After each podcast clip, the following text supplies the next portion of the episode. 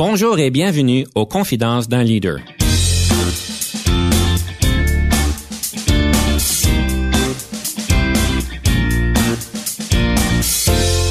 Ici Denis Lévesque, coach de cadre. Nous avons donc l'honneur et le privilège de recevoir en studio des leaders qui ont marqué leur communauté afin d'apprendre de leur expérience et de s'inspirer de leur sagesse.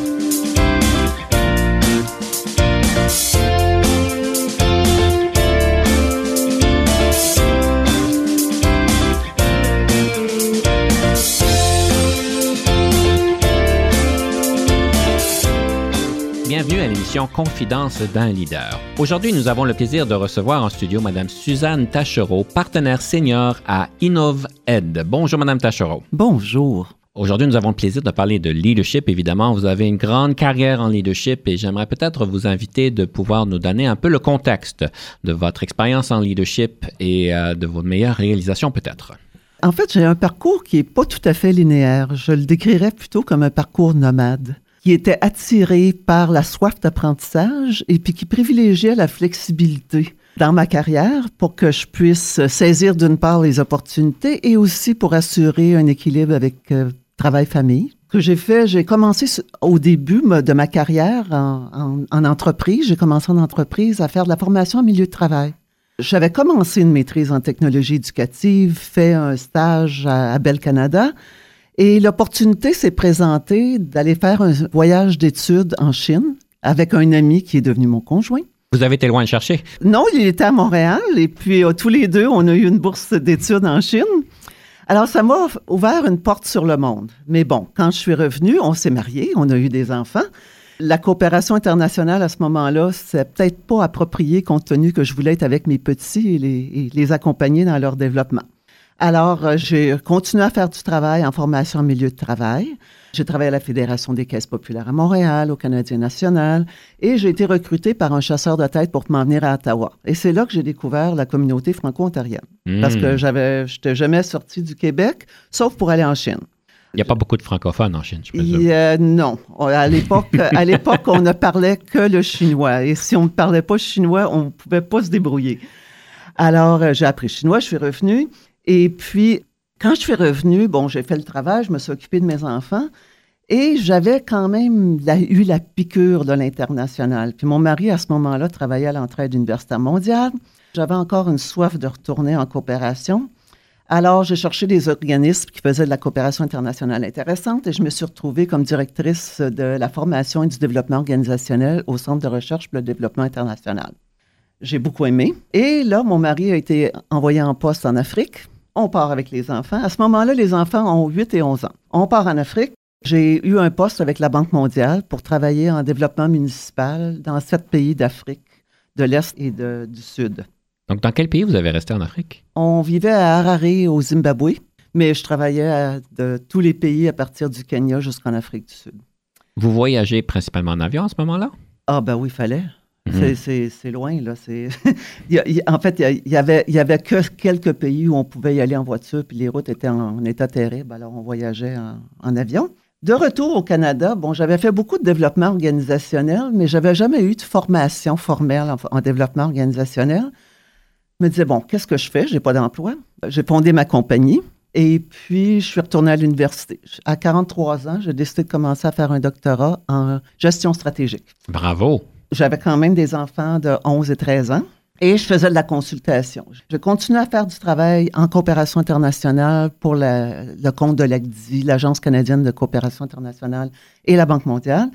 Et j'ai eu un mandat de deux ans à la Cité collégiale comme directrice des ressources humaines, que j'ai beaucoup aimé d'ailleurs. Et ensuite, j'ai continué à faire de la consultation. Euh, j'animais des dialogues de citoyens pour influencer les politiques publiques. Et je faisais de la formation en leadership à l'école de la fonction publique et aussi pour le compte de Centraide pour les organismes communautaires. Ça, ça a créé toute une cohorte de leaders communautaires qui maintenant ont repris le flambeau et qui, eux, font de la formation des leaders. Et moi, j'ai pu me retirer. Et ça, c'est une, constante dans ma carrière. Euh, partout où j'ai passé, je dure à peu près 3-4 ans.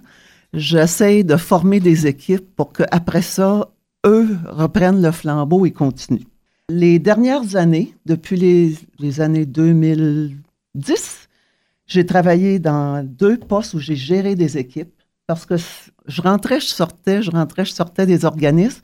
Là, je voulais vraiment retourner avec une communauté, un travail d'équipe pour faire quelque chose qui ferait une différence, de l'amener du début à la fin.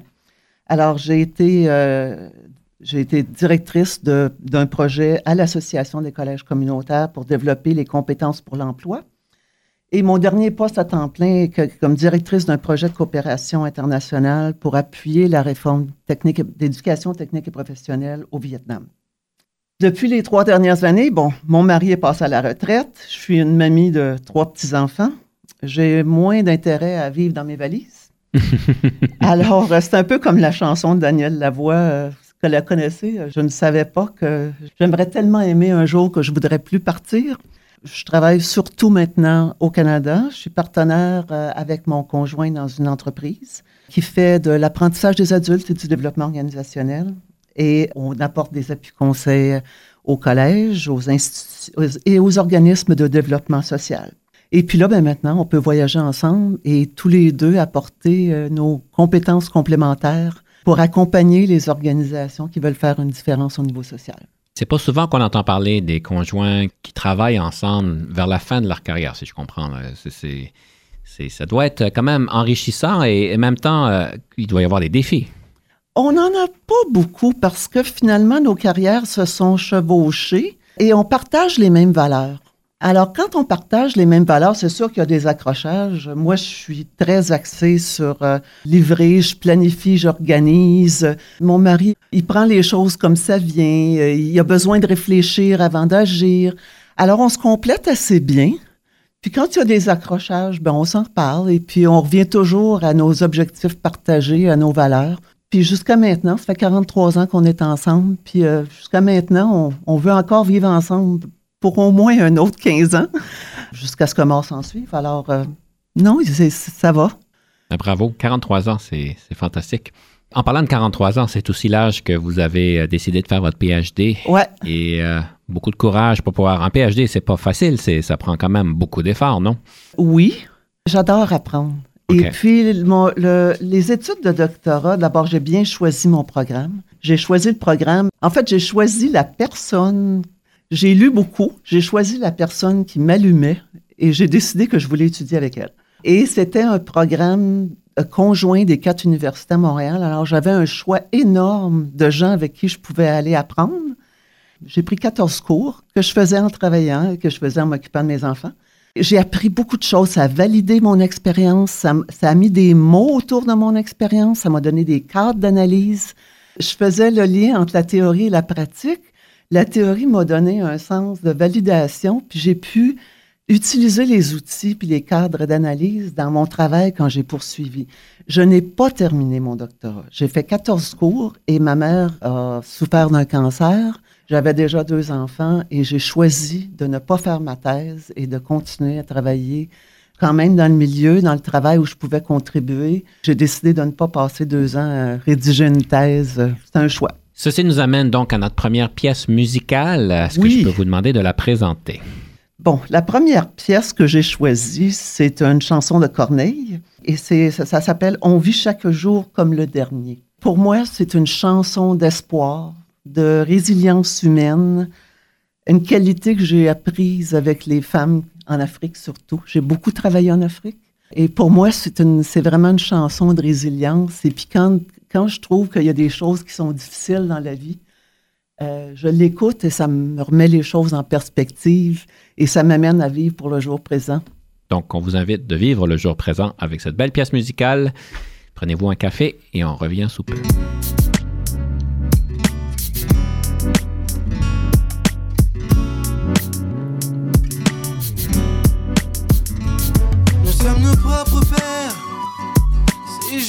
peu. si vieux, ça me fait penser. Tu sais, nous sommes nos propres mères. Si jeunes et si sérieux, mais ça va changer. Oh, oh, oh. On passe le temps à faire des plans pour le lendemain.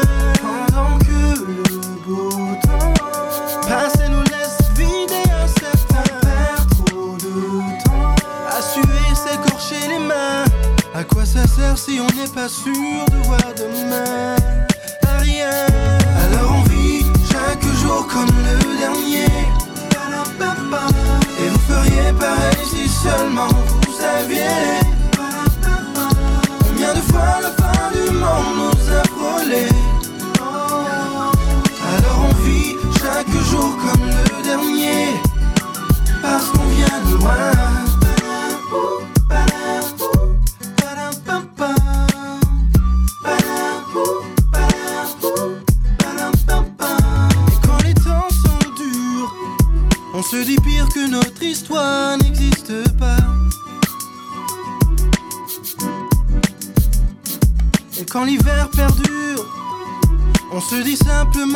la chaleur nous reviendra. Et c'est facile comme ça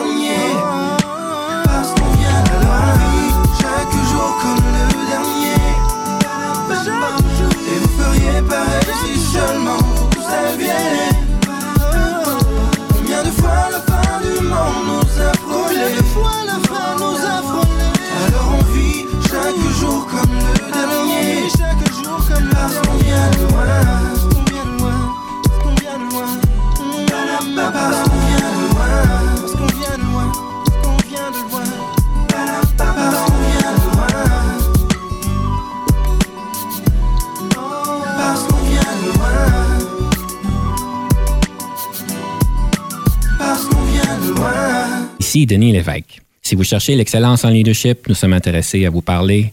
Venez nous visiter à solutionoptigestion.ca.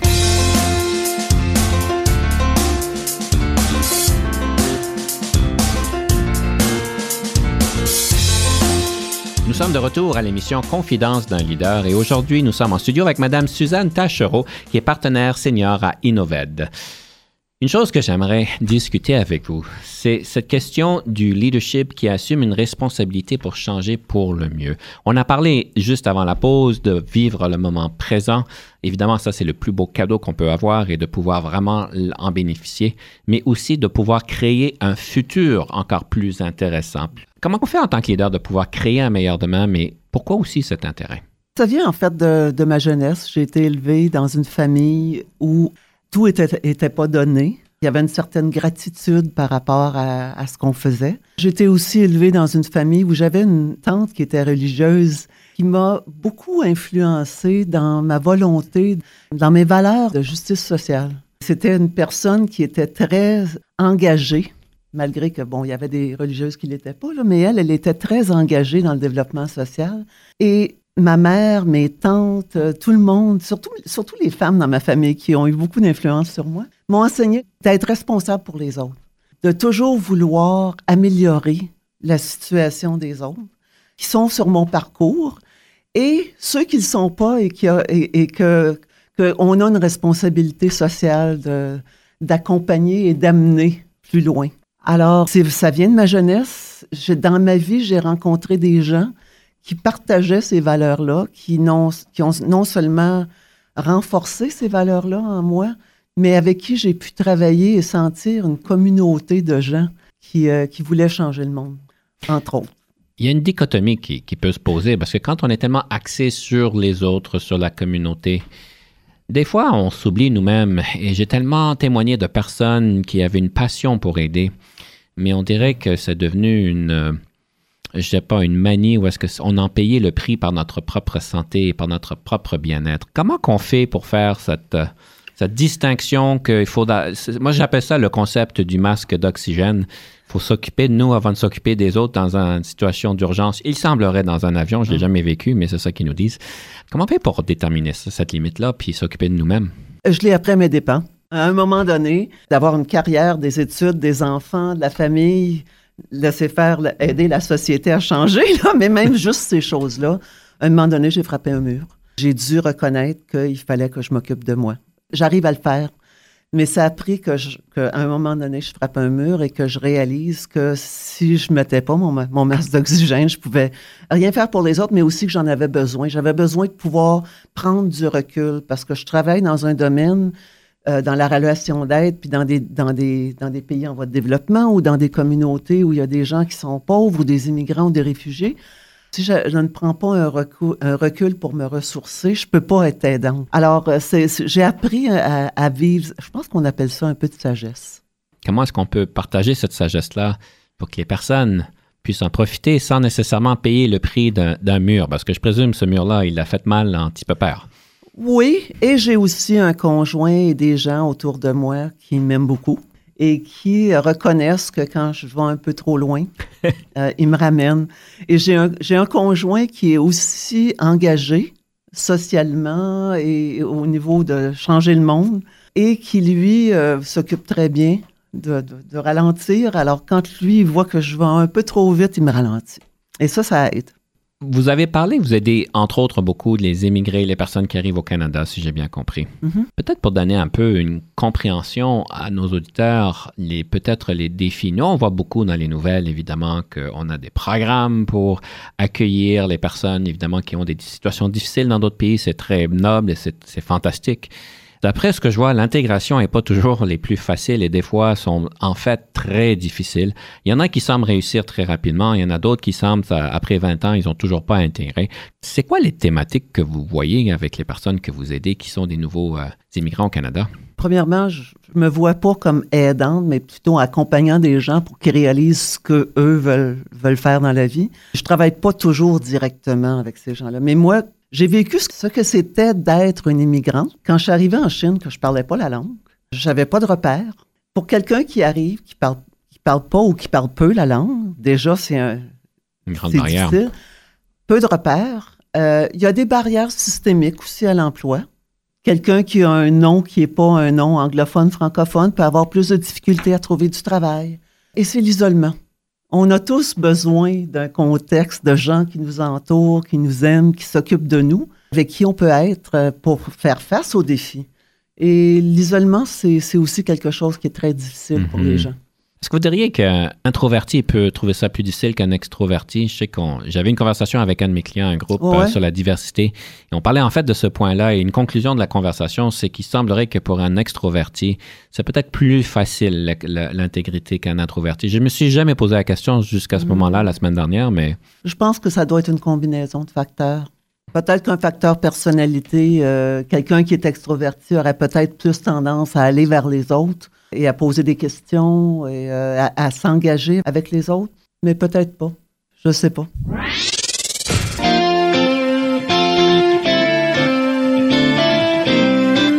Madame Tachereau, j'aimerais vous lancer une colle. Est-ce que je peux vous lancer une situation fictive?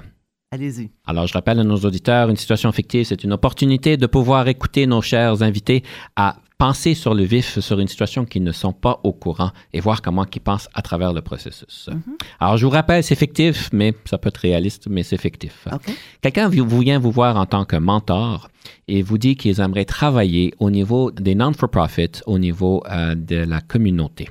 Ils savent pas à quoi s'attendre, ils savent pas c'est quoi la réalité et ils se demandent s'ils sont à la bonne place. Ils sont attirés pour aider les autres, mais ils connaissent rien. Il y a quand même une réalité au niveau de l'emploi pour quelqu'un qui dédie 20, 30, 40 ans de sa vie dans ce domaine-là. À quoi qu'il devrait s'attendre? Premièrement, la- une personne qui voudrait commencer à connaître, il y a toutes sortes de possibilités pour faire du bénévolat. Et puis, c'est d'aller chercher aussi quelque chose dans lequel on a déjà des connaissances et des compétences, puis qu'on a l'impression qu'on pourrait contribuer.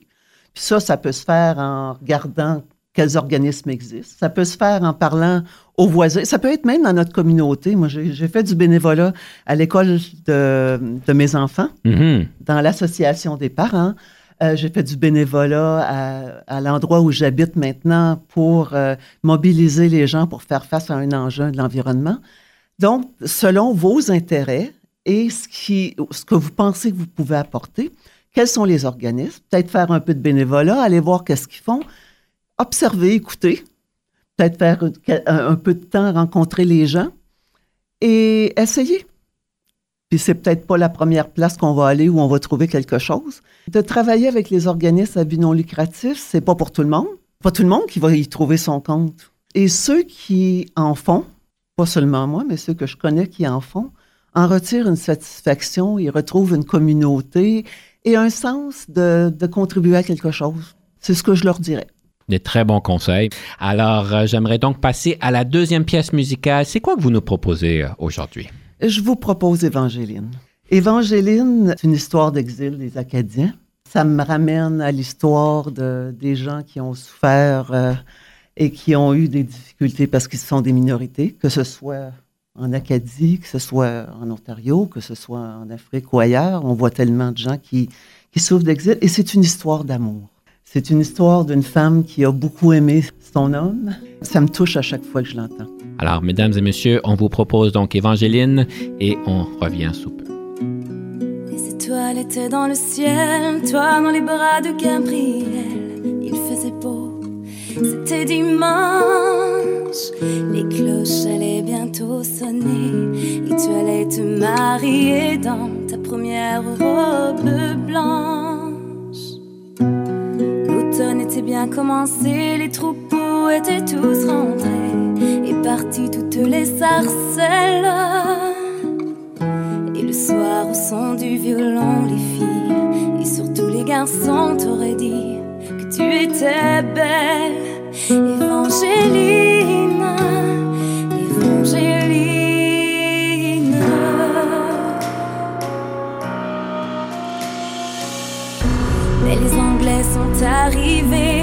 dans l'église ils ont enfermé tous les hommes de ton village.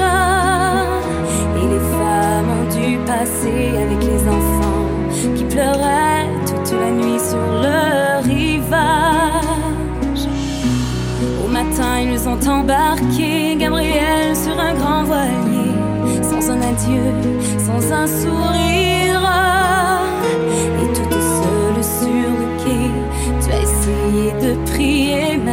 N'avais plus rien à dire. Évangéline, Évangéline.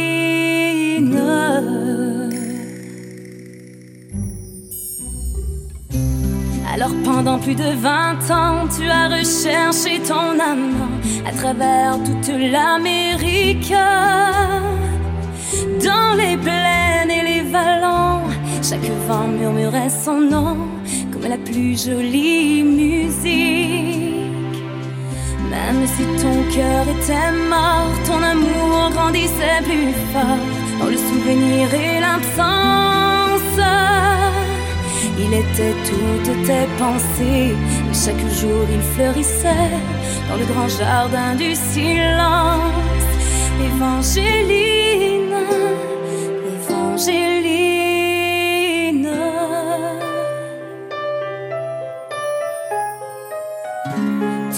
Dans le seul désir de soulager et de guérir ceux qui souffraient plus que toi-même. Tu as appris qu'au bout des chagrins, on trouve toujours un chemin qui mène à celui qui nous aime. Ainsi un dimanche matin, tu entendis dans le lointain les carillons de ton village alors tu compris que tes épreuves étaient finies ainsi que le très lent voyage. Évangéline, Évangéline.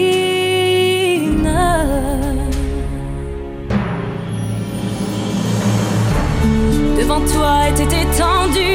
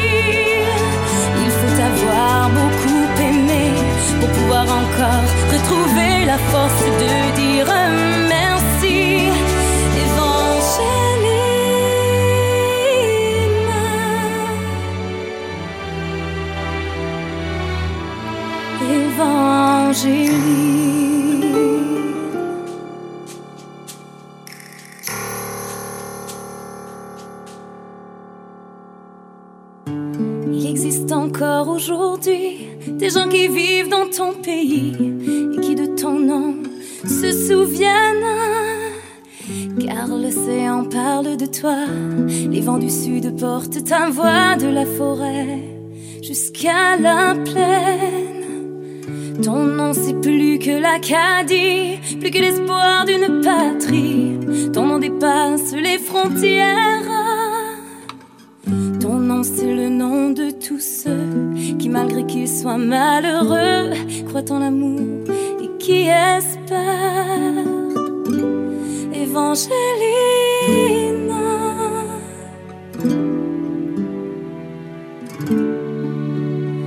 Nous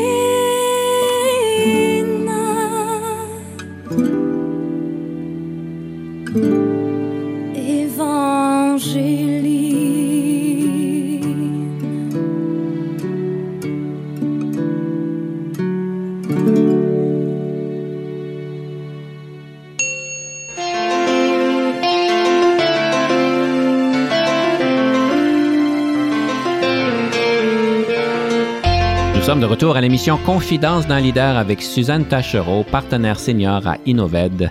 Et on arrive donc à notre troisième segment et une partie des préférés, c'est le livre sur le leadership. J'aimerais ça pouvoir voir c'est quoi votre suggestion et qu'est-ce qu'on a à y retirer en faisant cette lecture? Le livre que je continue à lire et à, le- à relire périodiquement, c'est Le point de bascule de Malcolm Gladwell. Vous connaissez?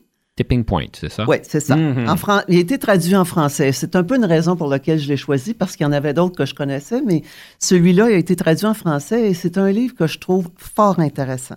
Au lieu de parler juste des problèmes, ça raconte, parce que quand on parle de problèmes, on devient un peu déprimé. En tout cas, moi, je deviens déprimé et je Ben pense oui. que les gens autour, on regarde le, le- le corps et graduellement, le- les épaules deviennent alourdies.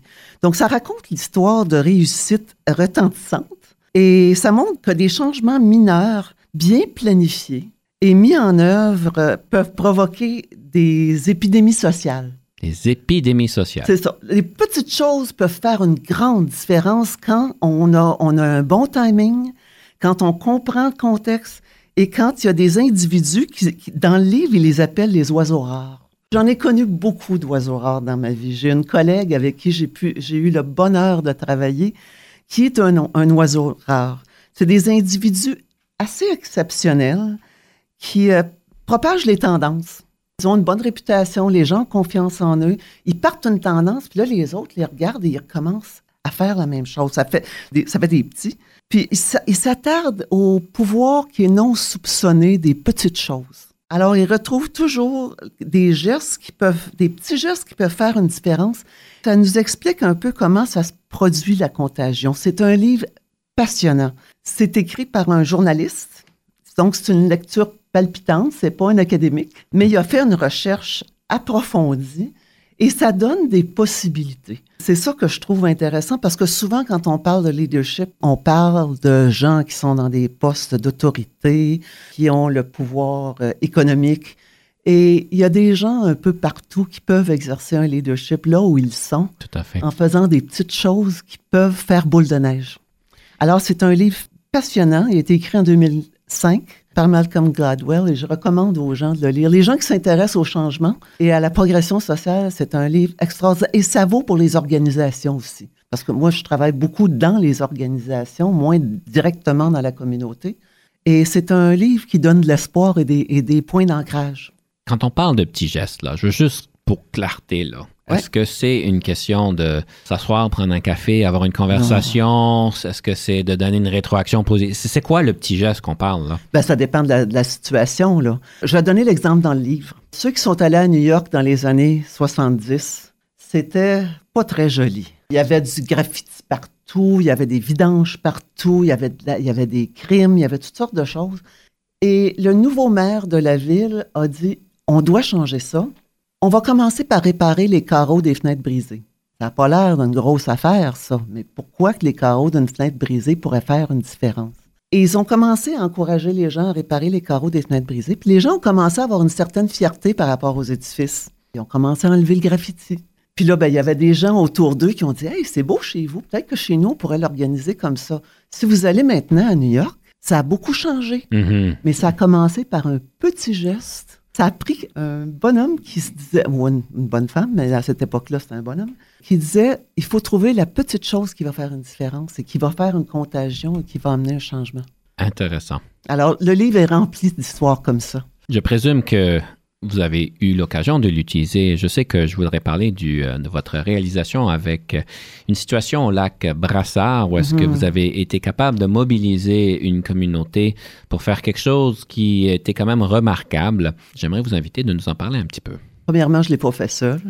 La situation, c'est qu'on est sur un, un magnifique lac qui appartenait au père Oblat à l'époque Mhm.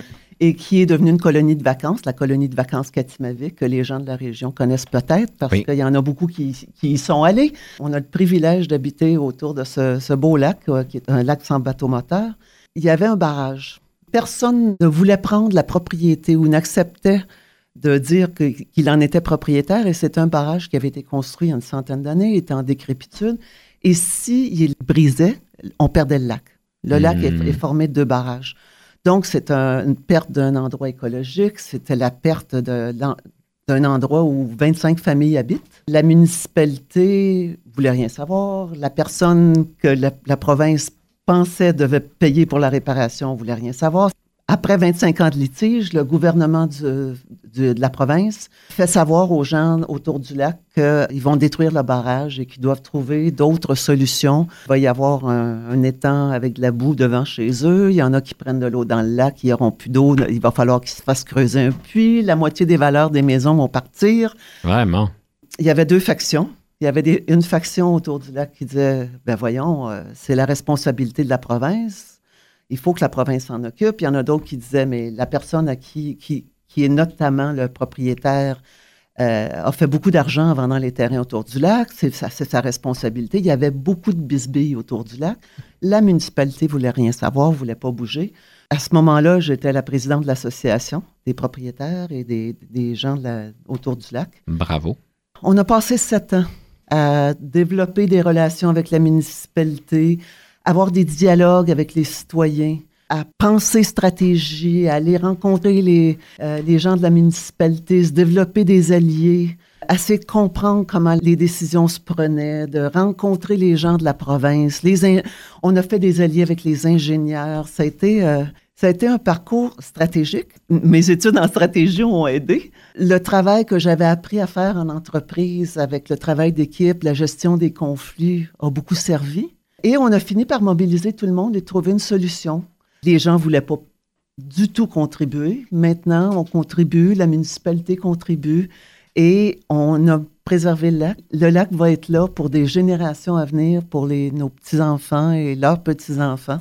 Ils ont réparé le barrage et, et tout, tout ça, tout ça va. Mais c'est c'était pas un parcours facile. Ça nous a pris une équipe Mhm. euh, de gens. Ça a pris d'avoir beaucoup de patience. On faisait des dialogues en grand groupe. Euh, J'allais rencontrer les gens, je faisais de la médiation. Ben, mon mari aussi le faisait. là. On était tous les deux un peu entre les deux factions et on faisait des, on créait des ponts entre les gens. Ça a été une expérience extraordinaire. Sept ans. Il faut avoir de la Sept patience. ans. Ouais. On Mon y Dieu. croyait. On y croyait. Puis Ouais. euh, on avait beaucoup investi. On, y- on croyait à cet endroit qu'on considérait comme un petit paradis. J'espère que vous en profitez aujourd'hui. Ah ben, on ça fait 15 ans qu'on a, on, on a une maison sur le bord d'un lac avec, on, on s'assoit le soir avec un, avec un, un verre de vin puis on regarde les huards passer euh, puis on voit les petits enfants qui jouent dans, dans l'eau. L'élément déclencheur, c'était quoi? Je pense que les gens avaient peur de perdre euh, ce paradis qu'ils qu'ils avaient, ils avaient choisi d'aller rester là. Et ils ne voulaient pas perdre. Ça prend beaucoup de temps pour développer la confiance et, on peut, et, et la confiance mutuelle et on peut la perdre comme ça. Oui. Une fois qu'on a perdu la confiance, ça prend beaucoup de temps à la, à la récupérer. Alors, en espérant que j'ai toute votre confiance en passant à la rafale, Oui! Alors je vous rappelle, la rafale, c'est une opportunité de vous poser 13 questions. Vous avez 6 minutes, Madame Tachereau. Oh là là! Pas plus que 6 minutes, Pas s'il vous plus plaît. que six minutes. OK, c'est Mais, pas toujours euh, évident, ça. Mais faisons-la pas en deux minutes. On vous donne donc 6 minutes pour répondre à 13 questions. Est-ce que vous êtes prête? Oui!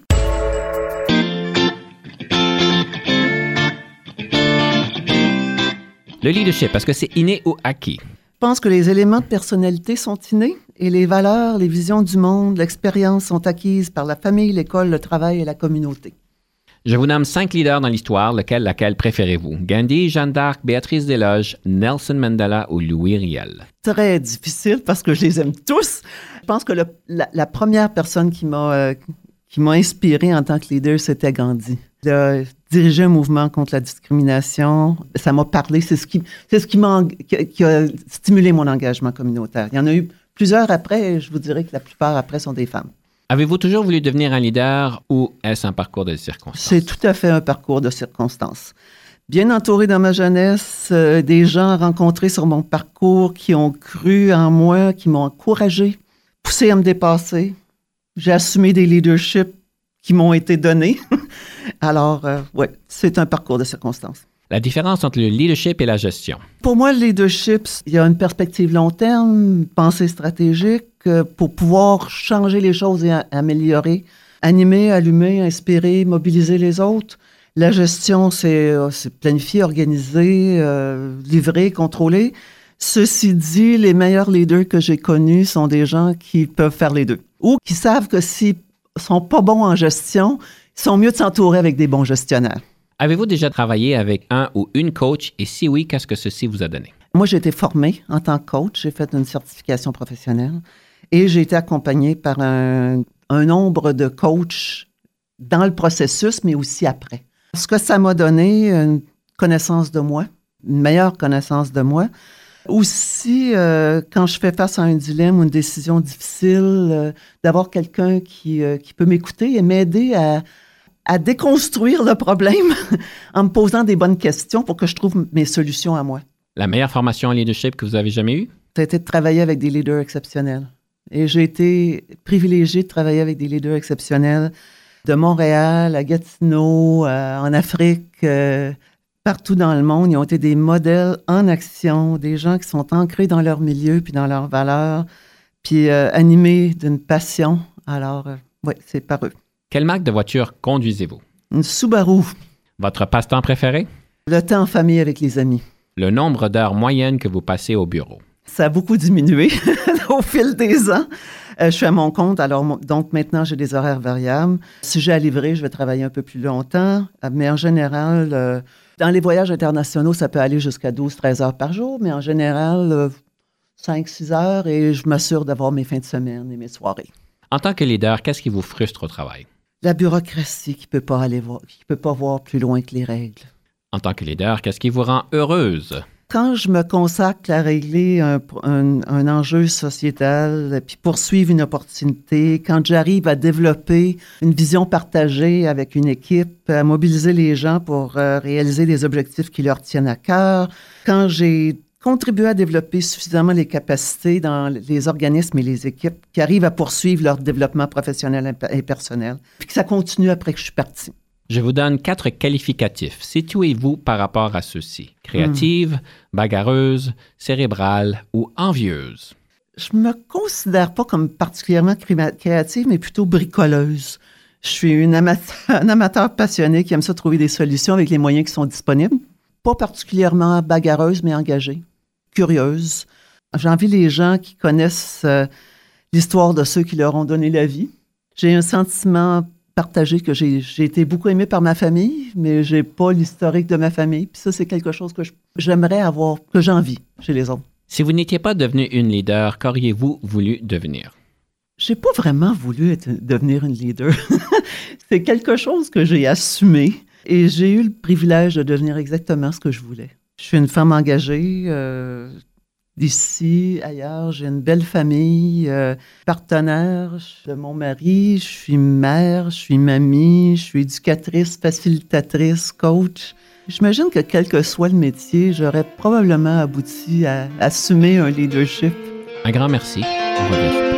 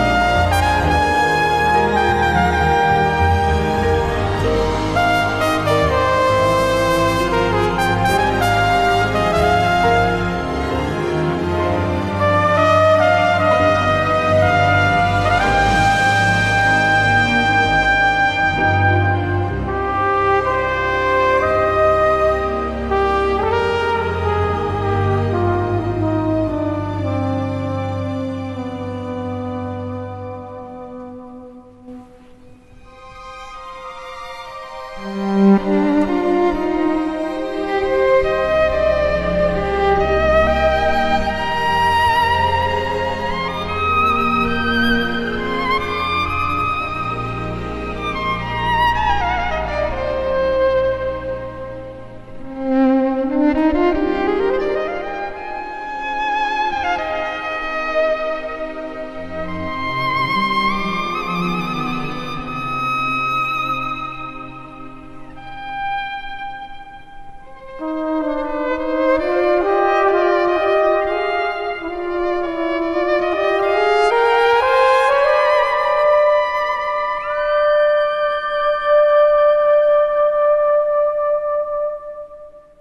Madame Tachereau, quelle est donc la pièce qu'on vient d'entendre? On vient d'entendre une pièce qui s'intitule Emmanuel. C'est interprété par Chris Botti avec Lucia Micarelli. C'est de la musique de Enrico Morricone, qui est un des auteurs-compositeurs que je préfère, qui a écrit des, des, pièces musicales pour les films que j'ai appréciés le plus dans ma vie, Cinéma Paradiso, La Mission, et qui est très puissante et qui m'amène ailleurs. Alors, quand je suis prise dans le feu de l'action et que j'ai besoin de prendre un recul, j'écoute cette musique et ça m'aide à me centrer. Mmh. C'est une pièce extraordinaire. Et c'est la combinaison du violon et de la trompette qui se parlent et qui sont en harmonie, m'allume et aussi me calme et me centre. Vous semblez bien parler l'italien. Pas du tout. Ah, vous aviez le bel accent. J'avais un bel accent, mais je ne le parle pas. et j'aurais souhaité parler parce que l'Italie, c'est un pays qui m'attire, où j'aime aller. Euh, je suis allée euh, en voyage de 30e anniversaire, 35e anniversaire, 40e anniversaire de mariage avec mon mari. On y retourne toujours parce qu'il y a une joie de vivre, il y a le soleil. Les Italiens sont fous, mais ils sont adorables en même temps. Alors, c'est bon. évidemment, c'est certain. Je confirme le tout. J'ai vécu deux ans là-bas. Ah! Mais ça, c'est une autre histoire. J'aimerais vous inviter de parler de stratégie. Vous avez un PhD qui a été commencé en stratégie et vous avez donc cette maîtrise-là. Une des choses que je sais que beaucoup de leaders passent à travers dans leur progression, dans leur mm -hmm. parcours en leadership, c'est qu'à un moment donné, on leur demande ou bien ils se demandent comment devenir stratégique et c'est donc une étape difficile dans ce cheminement-là. Alors, qu'est-ce que vous auriez à suggérer pour quelqu'un pour être plus stratégique? Premièrement, de lire. Moi, j'ai appris beaucoup sur la stratégie en lisant. Lisant quoi? Des livres sur la stratégie? Non, des livres sur l'histoire. Sur l'histoire? Euh, l'histoire. Vraiment? Euh, vous savez, la stratégie est inventée euh, par les Chinois, en fait. L'art, ah oui? l'art de la guerre. Vraiment? Oui. C'est une, une approche qui a été développée par les militaires qui pensaient à comment on peut gagner la guerre. Ça, c'est Lao Tzu, c'est ça? Lao Tzu, c'est ça. Lao Tzu Ah. a écrit l'art de la guerre. Oui.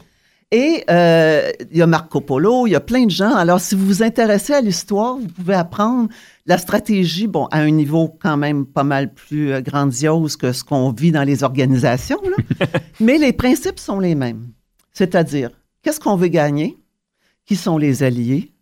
Où sont les, où sont les alliés, les forces qu'on peut mobiliser dans un, un front commun pour réaliser ce qu'on veut faire?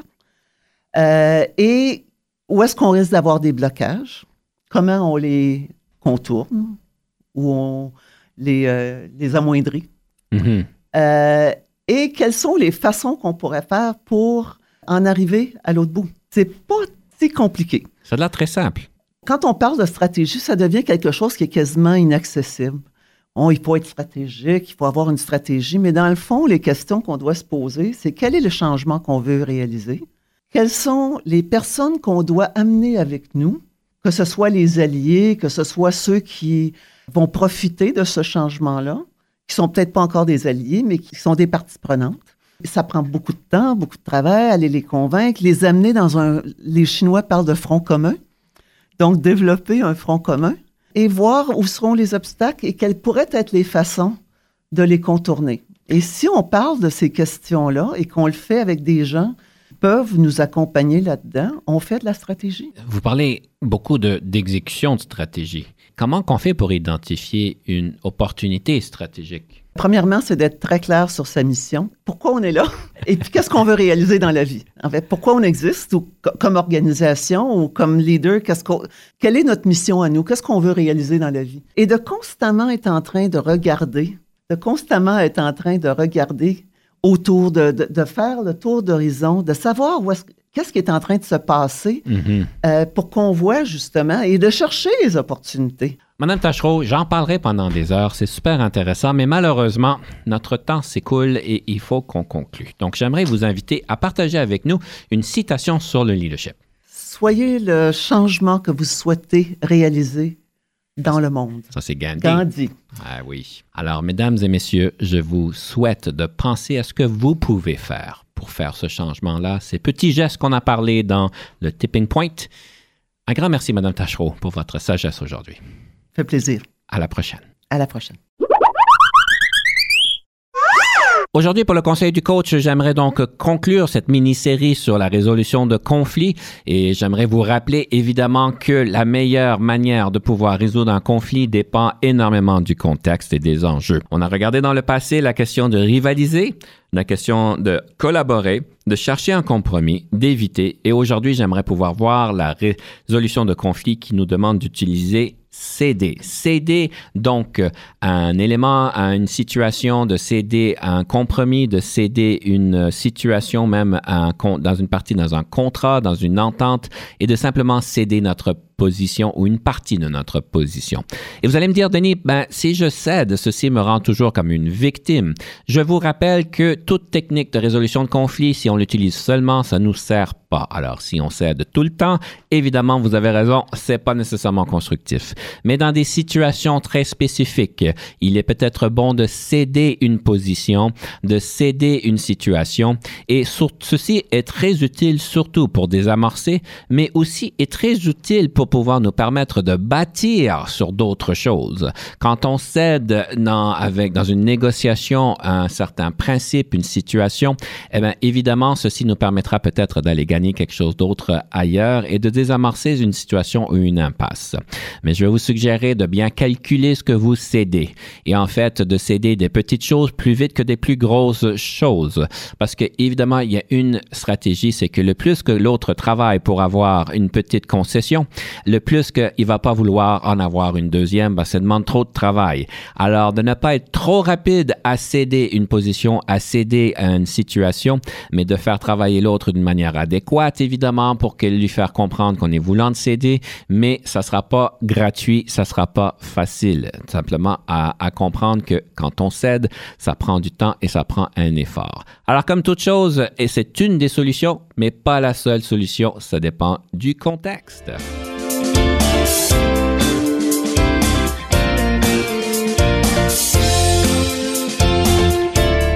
Conception, animation, entrevue et recherche, Denis Lévesque.